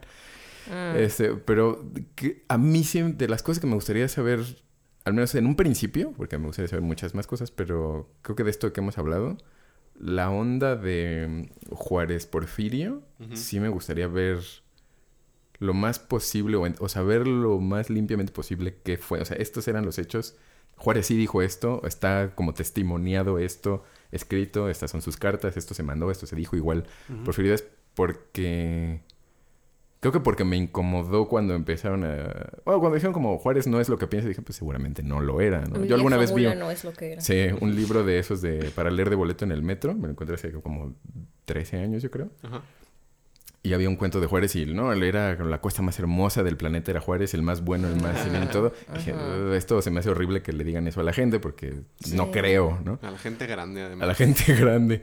Y también esta, digo, esta nueva revolución de Porfirio, generalísimo, mi Dios, es el mejor, el más hermoso y más guapo. Y, y me digo, quisiera saber qué, o sea, no para decirles nada porque pues no, ese es su problema de alguna forma, pero si contaminan mi zona de mi, mi espacio con, con, ese tipo de cosas tendenciosas, decirle como, a ver, a ver, calma. Sí, como a ver, lee estas cosas primero y tampoco te, tampoco te excedas. ¿no? Te excedas con T y con Z. que son las, las creaciones del mito, ¿no? También del, del héroe. O sea, siempre lo más adecuado para transmitir el mensaje que se quiera dar es depurarlo de cualquier este, cuestión humana que, que, exista, ¿no? Y, por ejemplo, en, en la Biblia o, en textos este, religiosos donde se habla específicamente de Jesús, que, bueno, no, está, no estoy hablando de que sea real o no, este no es el punto. Sino que es eh, verbo, no sustantivo. Ah. Digo, para no entrar en polémicas, ¿no? Yo soy, yo soy agnóstico, entonces, este... eh, se habla, 80% del podcast apagado. Se habla de los primeros 3, 4 años de la vida de Jesús. O sea, nace, eh, lo presenta en el templo, tiene esta plática con los médicos. O sea, donde dicen, no, este chavo sí, este sí sabe qué pasa, ¿no? este, y de ahí desaparece 20 años. Y digo, 30 años, ¿no? Y, ya aparece a los no, 33. De los 13 a los 30. Ajá, aparece a los 33 ya. O sea, Dicen que en ese periodo, eh, o sea que, que ese periodo en realidad es más... Güero. Pareció güero. O sea, en algún momento leí un güey que estaba como intentando investigar la, o sea, si Jesús había existido como la, el camino que había seguido durante su juventud. Mm. Y dice que probablemente es la etapa más interesante de la vida de ese tipo de personajes porque eh, Jesús, María y José se van a vivir a Alejandría en la etapa del revuelo este de la parte filosófica más importante, ¿no? Entonces dicen que lo criaron este eh, pues, filósofos pesados, ¿no? De, de, la época y que de ahí emprende un viaje con no sé quién a, a India y conoce el hinduismo y el budismo pues y regresa y por eso trae esta cuestión como de judaísmo super laxo. Entonces, o sea, pues, pero esa parte pues en ningún momento o sea, no existe, no es como una teoría. No, pues además, o sea, aunque hubiera en alguno de los apócrifos testimonio de eso, que, hay, no en, no en, en esos evangelios, pero sí, según recuerdo, haber sabido que había textos hay coincidencias. donde mencionan un mm, Isa que había llegado, no sé qué, y era como, Coincide con ese mono. Sí, hay coincidencia. Es, es eso, podría haber sido simplemente una persona que es muy probable que pudo haber existido una persona con tales características, no lo milagroso y todo esto y la paloma, pero más como una persona que fue educada en toda esa época y tuvo la posibilidad de viajar, pues sería una persona súper preparada. Súper, súper. O, sea, al menos interesante. Sí, como intelectual. Sí, súper interesante. Bueno, me refiero a preparada. En muchos sentidos podría llamarse el espiritual. Sí. Y que, lo mismo pasa en, la creación de, de héroes pues este, nacionales. Todo lo que hay alrededor. O sea, mientras más, les, mientras más le quites la, la parte real pues más lo vuelves una leyenda, ¿no? Que es lo que al final no quiere escuchar, ¿no? Y, escuchar que Porfirio Díaz era muy cabrón y muy caro porque gobernó 30 años, ¿no? O sea, el PRI gobernó 70. Entonces, hmm. este, o sea, eh, o sea, en México no se vio una tiranía, pero una oligarquía muy marcada, ¿no? También, entonces, este, o sea, cómo se establece el mito alrededor de las figuras heroicas, ¿no? Y por ejemplo, en cuestiones de la revolución, Álvaro Obregón me parece una figura bien interesante, pero porque es como un personaje de libros de pulp. O sea, el güey le decían el jinete del corcel de metal, del corcel, algo así de metálico o algo así, pero porque el güey andaba en una moto, este, combatiendo. Y eso fue porque el güey ya no podía, este, pues no. podía arrear bien al caballo porque le vuelan un brazo en la batalla de Celaya. Entonces, el corcel plateado. Ahora eso no me la sabía. Sí, en la batalla de Celaya él pierde una, una mano, que la batalla de Celaya es la más ensangrentada de la, encarnizada de la revolución. Y bueno, eso, eso que decías de, de los héroes, de construir las figuras históricas, es, bueno, más bien construir los héroes basados en las figuras históricas eh, contrastándolo con Jesús, mm. que es ese asunto de, por ejemplo, tenemos estos personajes que fueron de hace 100 años y poquito más, hablando de este periodo histórico de México, y no sabemos exactamente qué pasó, ¿no? O sea, nosotros, las personas regulares, comunes de alguna forma, eh, no se sabe qué pasó. O sea, hay testimonios de algunas cosas, pero la información que tenemos es evidente que está con huecos o incompleta de alguna manera. y algo que pasó hace tan relativamente poco tiempo es tan dudoso, ahora saber la historia de un personaje que vivió hace dos mil años, pues es... Ni Creo siquiera que- se escribía. que a O sea, en es esta época ya se escribía y no sabemos. El- se sabe qué pasó, pero no se sabe cómo eran. O sea, o no se sabe qué estaba transcurriendo, ¿no? Más o menos. ajá. Entonces, o sea, siempre es más fácil este, la creación de una figura mítica porque pues, se vuelven incorruptibles. Eh. Uh, eso es lo que te decía de Fry and Laurie, ¿no? De- sí, es de- justo, de- justo al principio estaba pensando en eso que dijiste. Ajá, de Hugh Laurie que le estaba diciendo que vi un... Estoy viendo un, eh, una entrevistita de Hugh Laurie y Stephen Fry. Como la reunión de Laurie, de Fry and Laurie.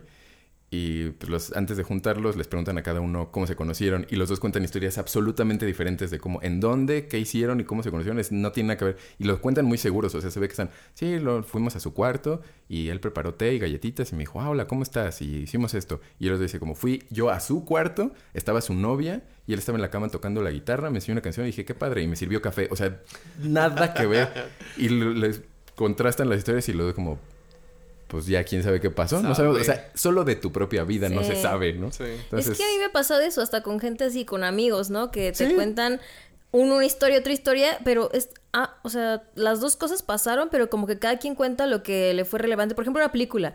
Si te la cuenta alguien y otro Oh, alguien, sí. te va a decir lo que le pareció relevante a él quizás y al otro que le pareció relevante, ¿no? Si no es una persona que puede como reducir bien y resumirte la película, lo más normal es que te cuenten lo que le llamó la atención y la otra persona otra cosa que le llamó la atención Sí. y dejan de fuera muchas otras cosas. Entonces es muy normal que pudiera pasar eso con toda la historia y con todo. tal cual. Ya para que estudien, ni estudien ya. Ni se acuerdan. Hablando o de sea, vamos a leer y todo, nada, ya ni lo. O sea, creo que solamente lo que es como repetible, ¿no? O sea, todo lo que sea de método científico es sí está, este, Sí, o sea, sí tiene una certeza, ¿no? Lo demás, pues es que es lo que decía también en una entrevista de Ricky Gervais, que decía que él le parecía más, o sea, que él sí era más de ciencia que de esas cosas de fe, porque decía, quema todos los libros de religión y va a salir como versiones diferentes eventualmente, o sea, desaparecen los de la historia, van a, va a salir cosas ahí raras, ninguno va a ser igual. Dice, pero quema las cosas de matemáticas y eso, y cuando vuelvan a aparecer va a aparecer lo mismo, porque eso no es, o sea, eso es, es, es concreto y no se, o sea, no, no se cambia nada más porque a alguien se le ocurrió otra cosa. Entonces, las mismas leyes van a seguir rigiendo. Entonces, ya en eso desarrollaba como el por qué pensaba lo que pensaba y demás. Pero, pues sí es eso, o sea, como con una...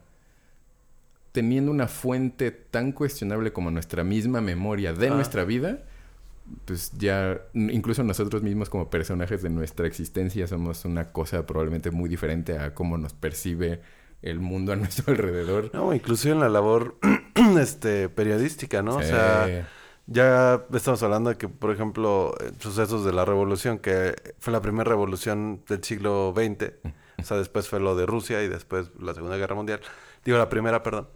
Este, o sea, cómo se captura la información. O sea, era, o sea, de hecho de la Revolución Mexicana, que creo que es el, el, el periodo de creación folclórica más importante. Hmm. O sea, porque las noticias y las historias se transmitieran, por ejemplo, a través de corridos y de música y de canciones. O sea, la concepción de las Adelitas, ¿no? De Sí. figuras heroicas, o sea, que fueron eh, naciendo a través de, de un periodo complejo en el país, pero no era que te constara. O sea, la labor periodística era ir preguntarle a uno de lo que se acordaba mientras le estaban disparando. O sea, es como de, ah, sí, güey, no, pues todos nos empezaron, se puso bien feo. O sea, no había como cámaras, ¿no? Que lo Sí. tu- o sea, no había un registro real. O sea, eran las cartas y lo que mandaban. Mi bisabuelo estuvo preso en San Juan de Ulúa, Hmm. o sea, por insurrección. Oh, Y- con que Este, rebelde. Sí, en, en Chihuahua, en una... Se llama Colonia Juárez, esa es, eh, es un... No Ciudad Juárez, Colonia. Que es... Cuando ustedes googlean Chihuahua y... O esas cosas de... No vas a creer que estos lugares son de México y que se ve súper gringo el pueblito y, Oh. y está muy lídico y muy bonito. Es este Colonia Juárez. Eso está en... Es donde está ahorita uno de los templos mormones más este, importantes de México. Vaya, vaya. Es este, pero sí es una cosa que flipas, o sea, no, no lo, no es algo que, que veas comúnmente en, en México. El paisaje es muy característico, es nuevo, casas grandes. Y este, mi, Mi Ajá, mamá, o sea, mis bisabuelos eran de, de esa parte. O sea, sí parece una universidad gringa el pueblo. Sí, sí, se ve. Este... Un campus. Ah, un campus. College campus. Y cuando ellos estaban este, preparándose, o sea, para juntando armas y todo eso para unirse al, al ejército de la División del Norte, que era el ejército de este, de Pancho Villa, eh, las mujeres eh, sí sabían, ¿no? Porque estaban como preparando comida y provisiones y todo este business. Y una de esas este, morras se fue a la iglesia Hmm. Y, le, y se fue a confesar. Y le dijo el padre, fíjese que don Jesús está haciendo este desmadre y está organizando a la gente para... Y pues me quiero confesar por si me pasa algo y nos morimos en el camino, este... Pues me vaya al cielo, ¿no? Porque pues, nos vamos a ir a Sí. pelear a la guerra. Padrecito canijo. Y el padre acá así de... Ay, espérame tantito. Entonces... Sí, no le voy a contar a nadie tomando nota. Ajá, y el padre pues les habló y en la noche se los llevaron y, estuvo, se lo llevaron a San Juan de Ulúa por- de Ulúa por insurrección. Eh, por rebeldes, ven. Háganle caso a sus papás. Y no se confiesen. y no se confiesen. O sea, ya acá lo del, lo del voto ese de No confianza y la chinga, no confíen en nadie. No lo recomendamos, amigos. O sea, eso fue en la, en la revolución, o sea, y, y sí estuvo acá, o sea, se los llevaron y todo el show. Y, ¿Cuánto y- tiempo estuvo ahí? Ah, por ahí teníamos una carta donde certificaban cuántos años. O sea, fue- sí. fueron como cinco o, seis años, o sea, que estuvo ahí en la- Órale, sí, lo refundieron Sí. un rato. Sí, sí, estuvo un rato ahí. Y pues de hecho, o sea, mi abuelita era muy como apegada a la iglesia porque las educaron así de, no, pues ya ven lo que pasó, pero hasta donde sé, mi bisabuelo era, o sea, totalmente los odiaba, ¿no? O sea, y este, y pues sí, o sea, ya tenían el armamento y todo. Yo me acuerdo que en algún momento, no me acuerdo si mi abuela fue la que platicó y me, me contó una tía, porque yo, mi abuela, pues estaba muy chiquito cuando ella falleció pero que en algún momento se escucharon tiros en una casa y que veía nada más, o sea, la luz de la luna entrar por los agujeros de las... O sea, porque pues ya no los querían en el pueblo, ¿no? De Porque eran, este, pues, eran insurrectos. Por, sí, por rebeldillos. Entonces, pues eso, o sea, la revolución tiene muchísimas historias, este, Sí. no contadas, ¿no? Alrededor de eso. Sí, eso, eso me gustó del de... wow, no, no hay de la revolución. Bueno, pero de este señor Taibo también hay como 800 millones de libros de historia de México. Pero me gustó que era eso. O sea, había... eh, no solo cuentos... Bueno, es que son como formato cuento, pero historias. pues. Historias. Ajá, Las historias y la crónica de un personaje que jamás en la vida supe que ese, ese mono O sea, no sabía que eso había pasado ahí. O sea, de parte de la invasión gabacha, los tratos que se Sí. intentaron hacer porque estaba justo la, la- terminando la guerra de secesión gringa, Gringa. entonces como los sureños que trataban de huir era como, pues igual podemos ofrecer nuestros servicios al imperio para que nos den cosas, y para- o sea, pero cosas, personas en específico, este Sí. general, esta persona, esto del gobierno, este mono. eh. Entonces es muy interesante saber eso, o sea, como lo de tu bisabuelo, esas personas no nombradas en la historia general, está... Y pues bueno, o sea, de la revolución también quedan estos, o sea, que sí son registros históricos, porque de hecho en el pueblo está, o sea, la invasión de a Columbus, Nuevo México, Mm. De parte de Pancho Villa, que es la primera invasión exitosa de un ejército foráneo, o sea, y hay un letrero, ¿no? Que dice ahí en el pueblo, aquí este lugar lo tomó Pancho Villa en tal fecha, ¿no? Qué chido. Por eso lo traicionaron ya, eso es porque ya estaba haciendo un pedo para los gringos también, ¿no? Sí. O sea, y aparte Pancho Villa, pues sí era un este... O sea, sí era un güey muy cabrón. O sea, no... O sea, no cabrón en el buen sentido, ¿no? Sí, o sea, era un no culero. necesariamente en el buen sentido. Pero mucha gente, o sea, era un vaquero, o sea, ya era el, el fin, o sea, el periodo del Wild West, eh, muchos autores lo manejan como que es de los de los 50, 60, o sea, después de la, al inicio de la fiebre del oro en Estados Unidos, y más o menos acaba por ahí de los 70, de los 80, este, 90, 1880, 1890.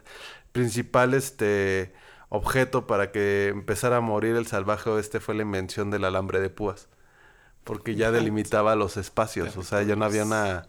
O sea, el caballo te ibas a que de repente estás, o sea, te agarraba un Muerto. alambre de púas y... Tecnología. Ajá, sí, pues son los avances tecnológicos al fin y al cabo. Te tropezabas. Surprise technology. Y este...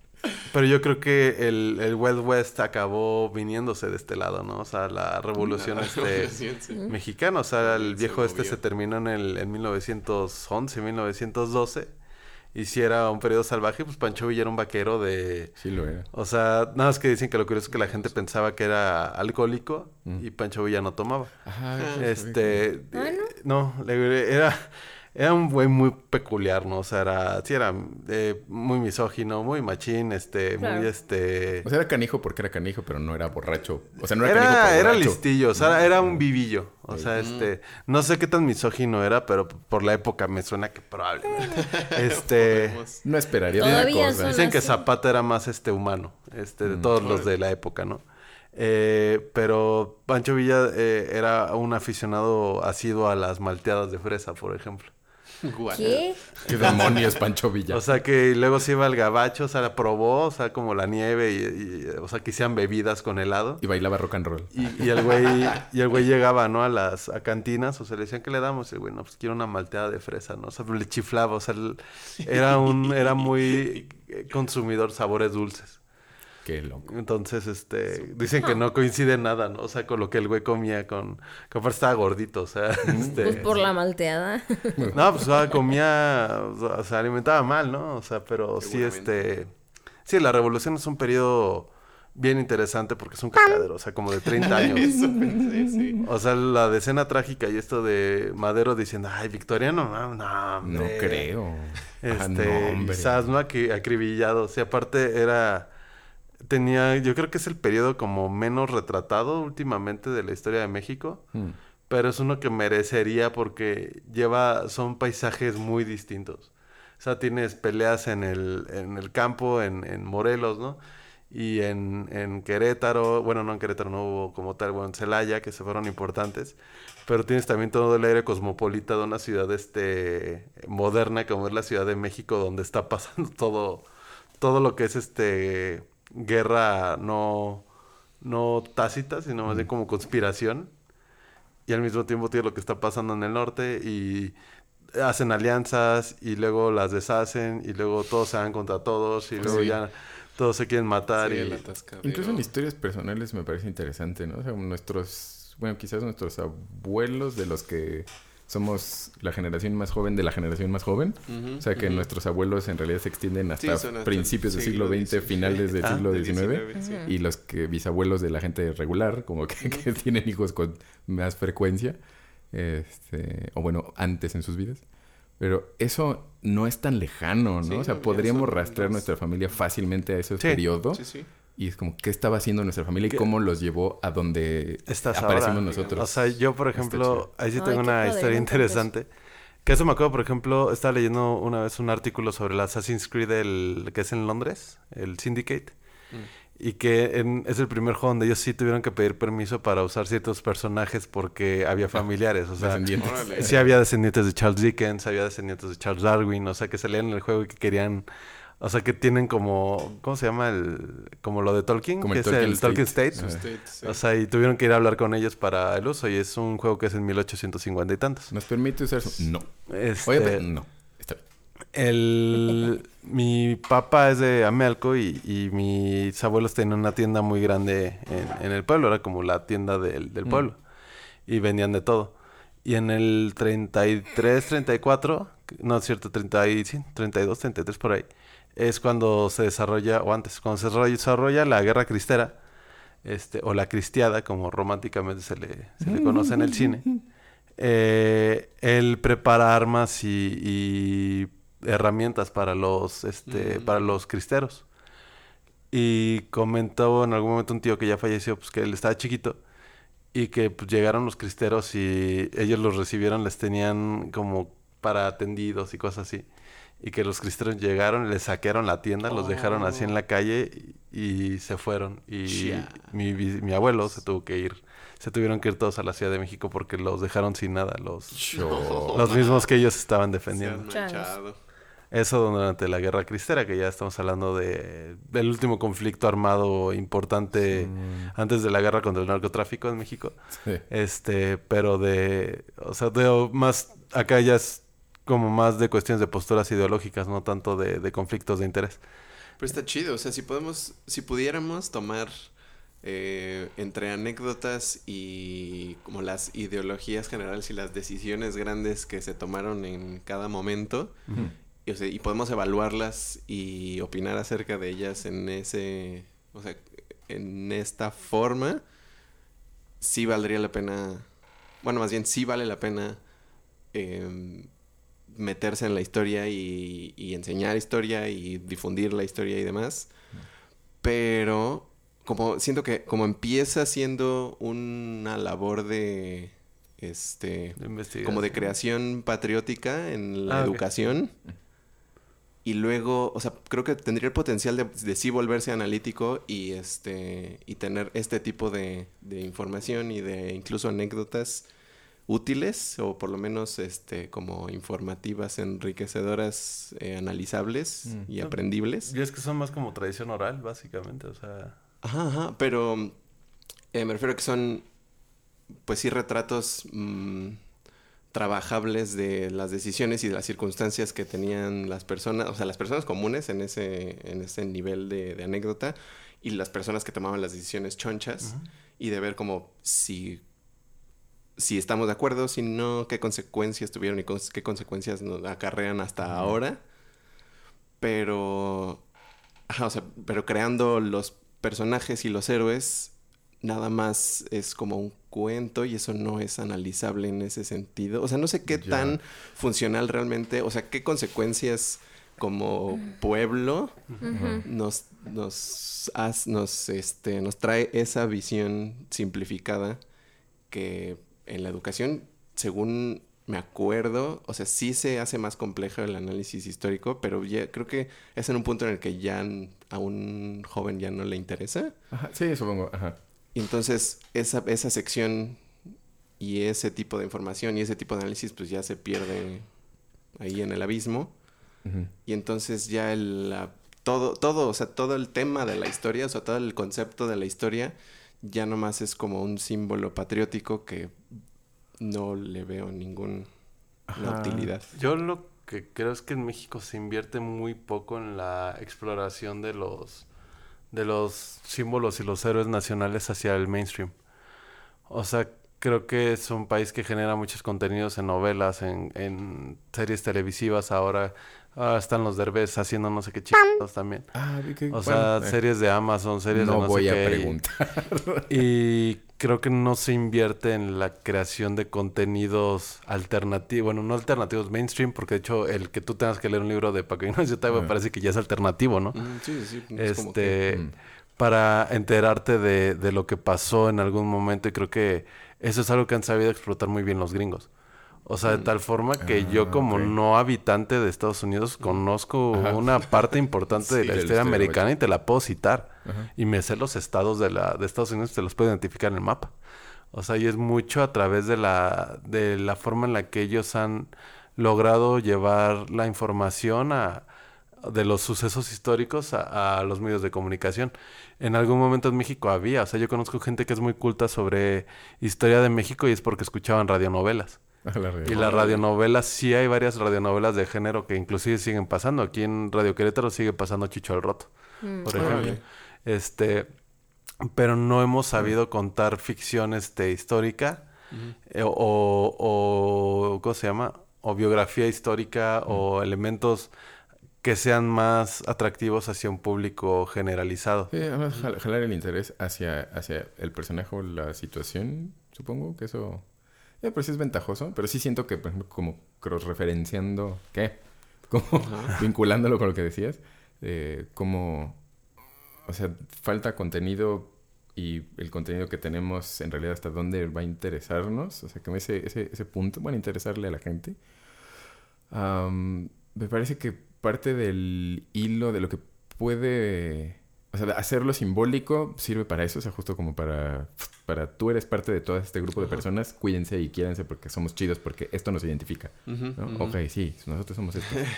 Eh, pero siento que lo que podríamos ver que nos funciona para evitar ser manipulables o menos manipulables es este, este suceso que me están diciendo simboliza esto y las razones de esta persona para hacerlo fue porque era la patria es primero y este es súper buena onda y era el más hermoso también ser humano del planeta y todo. O sea, esas eran sus razones y lo motivó a ser el gran persona que es. Sí, o sea, como Sí, realmente qué lo motivó a eso para saber qué, qué pasó, o sea, qué le ¿Qué hizo, porque querían? si yo me viera en esa situación, ¿qué haría? O sea, ahorita si o alguien como realmente reaccionaría así, funciona así, eso es lo que genuinamente motiva a la gente o no, pues ya se vuelve interesante. Bueno, clavado, nerdo, pues estamos en el Doctor Mario. O sea, se vuelve nerdo, pero es, es- aunque pudiera ser más aburrido para la people, que es como cómo los jalas hacia, hacia realmente interesarse en el suceso, no en el símbolo nada más. O sea, cómo los llevas de conocer a Batman a Bruno Díaz. Qué chafa estuvo No, esa a referencia. conocer Pero eso, ¿no? Ajá. O sea, conocer todo el universo. Ajá. O sea, eso... Que, que es interesante, o sea, porque sí hay ciertos... O sea, me está acordando, por ejemplo, de Viva Zapata. Mm. Que yo conozco mucha gente que inclusive me dice que, o sea, desde, me gusta un chingo el cine, me gusta... Y no vieron, por ejemplo, películas gringas de historia mexicana. O sea, Viva Zapata, Zapata lo interpreta Marlon Brando. Y eh, Eufemio Zapata, que es el hermano de Anthony Quinn, que es mexicano, nacido en sí. Chihuahua. O sea, y ganó un. Oscar por esa película. O sea, y la sombra del caudillo, ¿no? También en su caudillo. momento. O sea, sí hay cierto lore alrededor de esto, pero no hemos sabido eh, tomar a los personajes, este, y mucho menos identificarte con ellos, ¿no? Sí.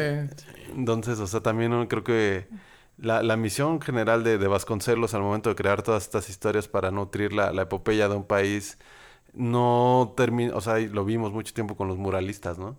O sea, y el muralismo este, de, de, de la Escuela Mexicana de Muralistas, este, que para mí el más importante es Camarena, este, o sea, generan estas piezas que son impresionantes y que sí cuentan, pero al mismo tiempo solamente están para ciertos públicos, ¿no? O sea, que tienen ese interés. Y ahora es, el, por ejemplo, que se está haciendo mucho estas cuestiones de que el arte urbano o, o las pintas callejeras van hacia que el artista ya ni siquiera hace la obra que quiere, ¿no? O sea, de, va a hablar de los ancestros y no te hablan de, o sea, es lo que conocemos alrededor de esto. Lo que conocemos alrededor de esto, pero no le habla a la gente, o sea, no hay un interés como, o sea, de querer saber qué hay alrededor de esto y, y eso es lo que está triste a veces de la historia de México, no más que cómo ha pasado, el cómo se revive en estos momentos. Mm, oh, O sí. sea, porque es muy ingenuo decir que lo que está pasando ahorita es porque tenemos un año de buen gobierno, de mal gobierno. Eso Sí, es muy sí, ingenuo, ¿no? O sea, es un fantasma que tiene más de 60 años arrastrándose Sí. de instituciones privadas a instituciones no- públicas que han dominado el, el, el entorno y que tienen ciudades reclamadas. O sea, solo que no había sido tan evidente, pero al mismo tiempo hay una narcocultura que sí genera sus propios símbolos y que sí genera sus propias Sí, divinizaciones y arquetipos. Y creo que la única forma en lo que yo he visto ahorita es como la noción de eh, si a ti te gustaba este pedo, date cuenta que ese güey no va a dudar en dispararte si su si está en riesgo su libertad. O sea, no es un héroe, no es un Robin Hood, no es, o sea, pero porque no tenemos figuras inspiradoras más que el güey que salió de la calle que se volvió un héroe este del, del narcotráfico, ¿no? Entonces, eso es lo que de verdad a mí me da lástima porque lo que yo veo ahorita en televisión son series de narcos. O sea, y lo que se diviniza son estas personas, ¿no? Entonces, el cuestión del mito mexicano me parece muy interesante el tratamiento que tiene, pero creo que hemos sido muy huérfanos en el- la forma en la que se nos han contado estas historias. Y volvemos con esto a lo del punto de partida que fue qué tan crítico eres de lo que estás consumiendo. Sí, exacto. Ese sería, creo que lo, lo que, en lo que más haría hincapié. O sea, consúmelo, velo, tal, pero ahorita que dices que estábamos huerfanitos, pero ten tus dos pesitos de madre para que Ah. tengas ahí Ah. este un poquito de criterio en lo que estás viendo, ¿no? Ah, y en lo que estás comentando, ¿no? O sea, digo, creo que ya no estamos Sí, excediendo, no, pero ya. Yang escribió un apunte bien, bien bueno el fin de semana que, que yo compartí. Pero el punto más Sí, importante, bueno. sí se habla de micromachismos, en algún momento se habla de micro, no sé, lo que tú quieras. Pero un punto bien importante es la microviolencia. Y es esta forma en la que yo desde mi privilegiada perspectiva voy a intentar a través de mis medios y de mis redes sociales invadir tus espacios Está muy cañón. para obligarte a cambiar de opinión para que tengas una opinión más cercana a la mía y si no la tienes eres un p y si no la tienes eres un chaqueto, un chairo, un bla, Sí. porque quiero que percibas el mundo como yo lo percibo y quiero que percibas Sí. la realidad como yo la percibo y es como de, de qué p tamaño tienes que tener los Sí. para decirle eso a alguien más. Es que es como ahora querer colonizar el, el, El, pensamiento. No, el muro de alguien más. Ajá, sí, es como, ¿Y ¿por qué te crees metes? que con eso ya vas a colonizar su pensamiento, no? Pero nomás estás yendo ahí a... Pues, Sí, es como llegar a la casa de alguien, tocarle como, estás bien tonto. Ajá. ¿Por qué llegas a mi casa a decirme eso? Vete. No, y aparte solo le dices por el timbre, porque realmente no le vas a abrir la puerta, ¿no? O sea, porque el, el muro es nada más algo ahí, es el muro de Ajá. Facebook o... Pero sí, es pues, como- no, no va a pues, entrar realmente aquí lo que te dicen ajá, así como, de, ah, ya, Pues, pues yo pienso esto. me abriste, o sea, no. ¿Mm? Ah, o sea, yo no Sí, veo. echarle porras a su equipo. Y hay una. hay, una parte, un discurso que dijo Barack Obama que a mí me marcó mucho cuando estaba en la. eh, que iba a lanzarse Hillary ya como candidata. Y él le dijo a una. No me recuerdo, de hecho, eso es como. Históricamente sé que está ahí, lo pueden consultar, pero yo estoy platicando lo que yo me acuerdo. Pero cuando están hablando de Donald Trump, él les pregunta: ¿ese es su héroe? ¿Ese es su campeón? O sea, Madre. ese es lo que te va a representar. Yo dudo que en los libros de historia de 20 años digan, y esta eh, persona eh, que vio que estaba pasando esto en el país empezó a escribir en el muro de sus amigos, ¿qué, qué con esto? Y empezó a lograr la gran revolución, ¿no? O sea, eres una partícula de polvo en el aire, ¿no? O sea, ¿con qué huevos dices, quieres cambiar la, la vida de los demás desde un aparato? O sea, ese es tu campeón. Sí, Simón, Simón. Tú eres el campeón de quién, ¿no? O Ya sea, me puse triste, voy a tomar. Creo que ese es un buen final. Sí.